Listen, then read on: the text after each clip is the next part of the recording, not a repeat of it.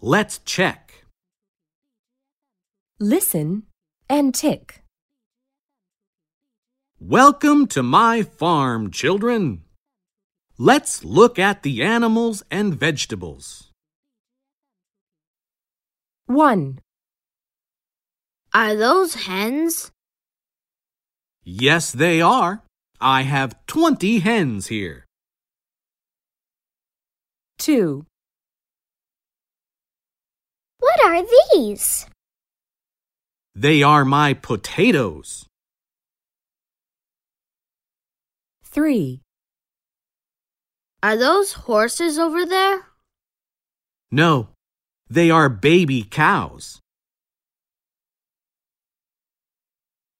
4. What are those? Are they apples? No, they're tomatoes.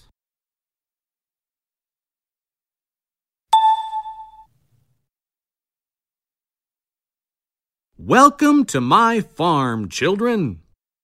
Let's look at the animals and vegetables.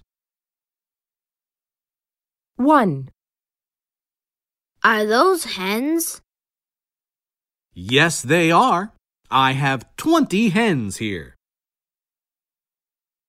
2. What are these? They are my potatoes. 3. Are those horses over there? No, they are baby cows.